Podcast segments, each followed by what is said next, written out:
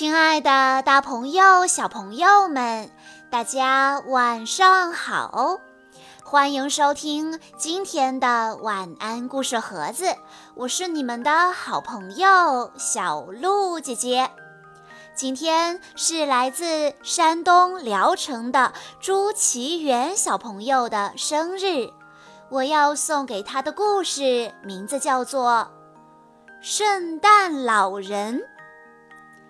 小朋友们，圣诞节马上就要到了，你是不是正在期待着圣诞老人送给你的礼物呢？深受大家喜爱的圣诞老人，这一次却失去了小朋友们的信任和期待，到底发生什么事情了呢？让我们竖起小耳朵，一起来听一听今天的故事吧。每年快到平安夜时，圣诞老人都会忙得晕头转向。要知道，把堆得像山一样高的圣诞礼物一个个地塞到孩子们床头的袜子里，可不是一件简单的事。更何况，在送礼物之前，他还要把礼物精心地包装一下，并挂上自己亲手写的贺卡。最后，还要把礼物按照孩子们的住址分好类。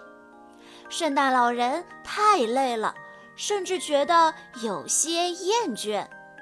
所以在这一年的平安夜来临之前，圣诞老人变得磨磨蹭蹭。并没有像以前那样提前做好准备。每当有人问他圣诞礼物准备的怎么样的时候，他都会慢吞吞地说：“哦，还早呢，平安夜不是还没到吗？”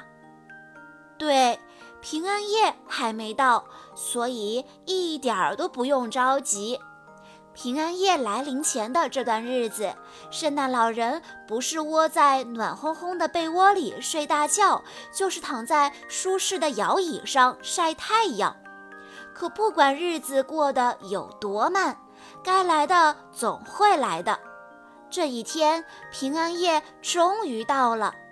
临近傍晚的时候，天上飘起了雪花。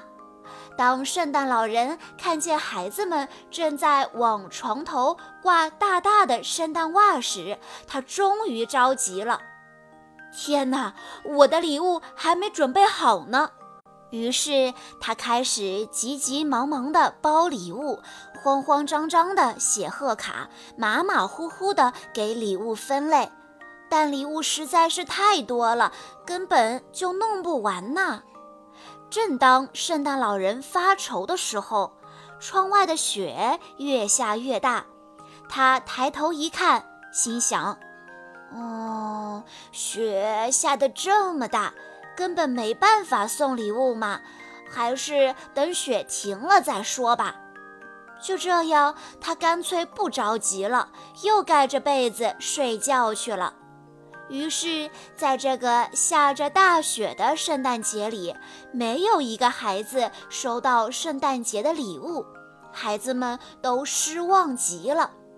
孩子们给圣诞老人写了一封信，说他们再也不相信圣诞老人了。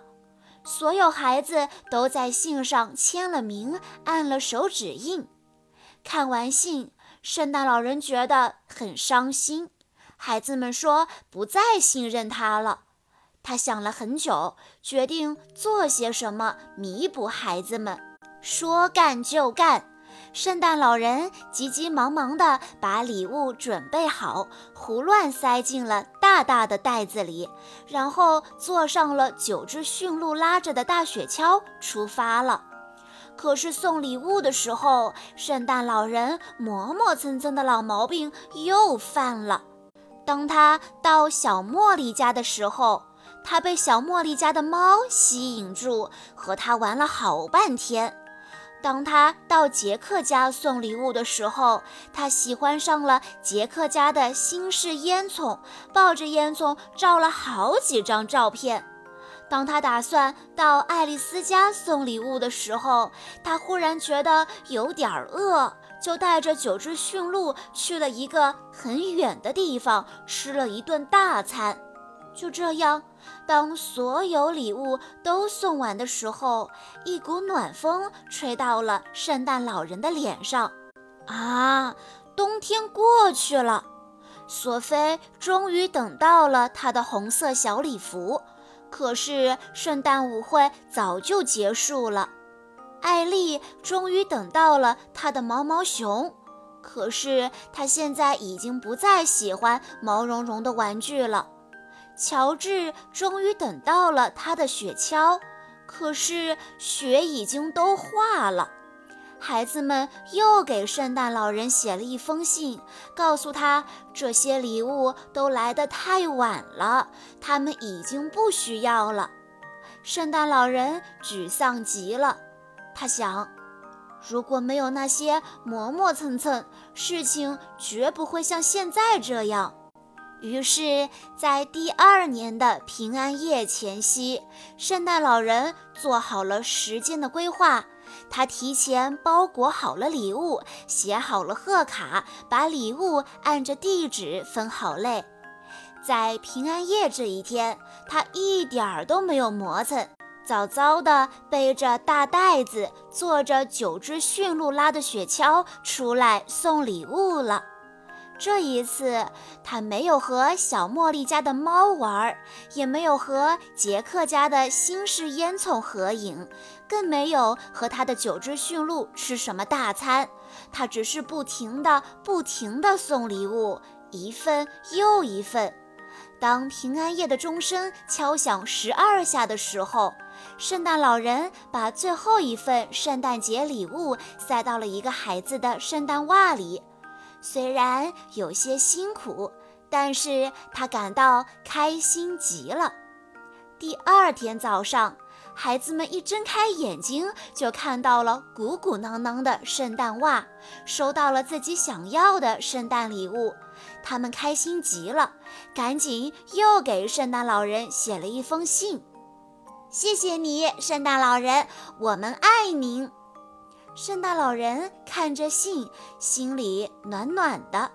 从此以后，他再也不磨磨蹭蹭了。小朋友们，深受大家喜爱的圣诞老人，因为自己拖拉的老毛病，失去了大家的信任和期待。小朋友们，你是否也会和故事中的圣诞老人一样，总觉得时间还早，有的是时间，把所有的事情都堆到最后一天才开始做，最后导致什么事都做不好呢？